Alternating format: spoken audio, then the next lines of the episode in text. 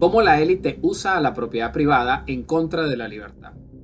El Estado descubrió que puede usar a la propiedad privada para coartar la libertad en formas que las instituciones públicas no le permiten. Comienza con los socialistas o demócratas en Estados Unidos. Llevo tiempo analizando cómo es posible que los estados donde hay corporaciones tan grandes, o propiedad privada, en Estados Unidos sean tan horriblemente progres. Caso, California. La cantidad de dinero que se maneja desde California es abismal. De California han salido las corporaciones más famosas del mundo, especialmente en el sector tecnológico. California es un estado demócrata y es hoy día el mejor ejemplo para Estados Unidos de lo que pasa cuando se aplican políticas socialistas. California da lástima. Estados Unidos tiene un sistema legal bien robusto. Su constitución fue escrita de manera brillante por sus padres fundadores, quienes se enfocaron en una cosa elemental para una sociedad libre proteger a los ciudadanos y sus derechos individuales del poder del Estado. Brillantes. Para un socialista en Estados Unidos es muy difícil usar el poder del Estado para coartar las libertades de los ciudadanos estadounidenses.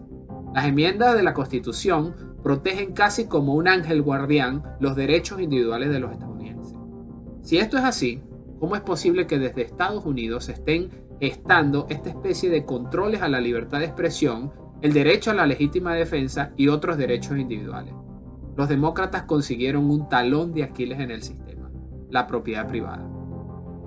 La propiedad privada, el talón de Aquiles. California es lo que es gracias a una cosa, la alianza entre el Estado y la, abro comillas, propiedad privada, cierro comillas. Las corporaciones de California hacen lobby político duro. El gobierno del Estado hace favores a las corporaciones y las corporaciones le pagan al Estado con favores también.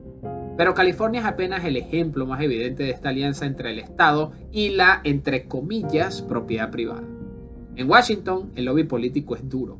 Los funcionarios quieren más poder, los empresarios quieren más dinero. Aliados ambos consiguen todo lo que quieren y viven felices. Se los voy a explicar con este ejemplo de la vida real, la libertad de expresión. La primera enmienda de Estados Unidos a su constitución le protege a los estadounidenses su derecho a la libre expresión.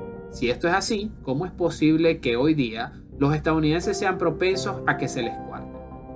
Los políticos estadounidenses no pueden usar al Estado para coartar la libertad de expresión ni ningún derecho de los ciudadanos porque la ley les cae con todo. Pero descubrieron que pueden usar otra cosa para lograrlo, a la propiedad privada. Donald Trump demanda a las Big Tech por coartar la libertad de expresión a los ciudadanos en sus plataformas. Pero esta demanda tiene un mega vacío. La primera enmienda es para proteger a los ciudadanos del Estado, no aplica a la propiedad privada. Y es que los demócratas encontraron el perfecto talón de Aquiles del sistema de libertades, la propiedad privada. En la alianza entre el Estado y estas corporaciones, los funcionarios socialistas pueden coartar todas las libertades que quieran a través de las empresas. Los accionistas detrás de las corporaciones. No es un secreto de Estado que funcionarios del Partido Demócrata son accionistas en las empresas del conglomerado Big Tech. También hay republicanos, por supuesto. Son accionistas en proporciones tan pesadas que pueden tener voz y voto en la mesa de accionistas. Tampoco es un secreto que entre más regulaciones del Estado se impongan a sectores industriales, más grandes se hacen los que ya lideran esos sectores y más difícil se le hace a los nuevos entrar. ¿Quiénes se benefician? El Estado, y la propiedad privada. Los policymakers en Estados Unidos crean estas regulaciones con el objeto de 1. Proteger a las corporaciones de competidores. 2. Pagarle a las corporaciones con favores gubernamentales. Y 3. Recibir favores de las corporaciones por hacerles el favor de mantenerles lejos a la competencia.